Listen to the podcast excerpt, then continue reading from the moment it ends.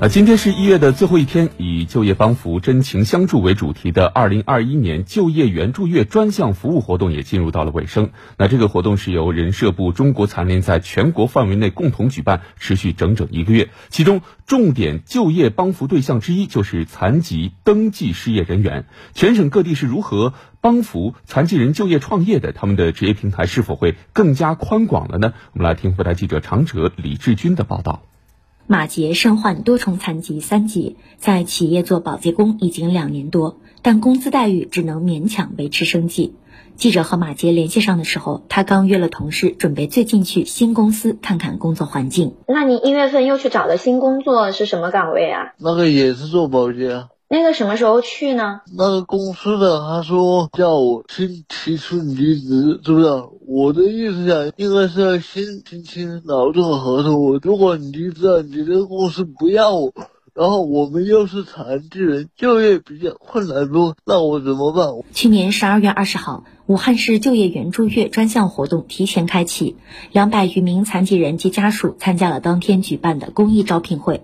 十二家企业为残疾人定向提供了人事行政专员、客服、工程师、会计等近三百个岗位，现场有一百一十三名残疾人与企业达成就业意向，马杰就是其中一位。带着马杰的顾虑，记者采访了武汉市残疾人劳动服务中心就业服务科科长戴红艳说：“马杰希望先签订新合同，再解除旧合同的想法是合理的，他们会帮忙与企业沟通。”戴红艳还介绍，由于疫情防控的需要，现在帮扶残疾人就业主推网络招聘平台。咱们中残联呢，咱们这几年就在推那个中国残疾人就业创业网络服务平台。这个平台呢，它是针对那个所有的用人单位啊。企业可以发布他的招聘信息，当然要通过我们审核啊。全国的残疾人呢，他都可以在上面去，那也是注册投简历。呃，咱们企业如果说，嗯，在上面有他看见有合适的那个残疾人，他会去约他们去面试。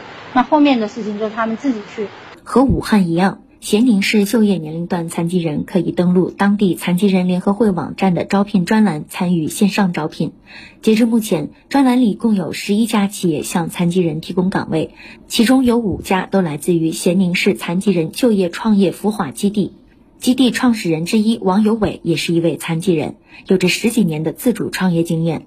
了解到残疾人群体的就业困难后，在咸宁市残联的支持下，王有伟开始为残疾人就业创业做服务。只要项目选得好，他们是一样能够创创造这个社会社会财富的，也是能够哎实现企业价值的。我们主要是招创业企业，主要是三类。一类是你本人就是一个残疾人创业创办的一个企业，那我们是免费提供这个办公空间的。然后如果你是一个助残的企业，你可以招这个招聘残疾人到这来上班，哎，我们也可以给提提供相关的办公场地。还有一类是生产或者说是这个呃配套服务的，比如说什么法务啊、什么税务啊或者心理咨询呐。相关或者康复之类的，说你这个企业生产的产品是服务残疾人的，我们也是可以把它招到我们这个基地里来，免费提供一些办公场地。王有伟介绍，基地在残疾人就业援助方面主要做三项工作：信息登记、技能培训和量身定制。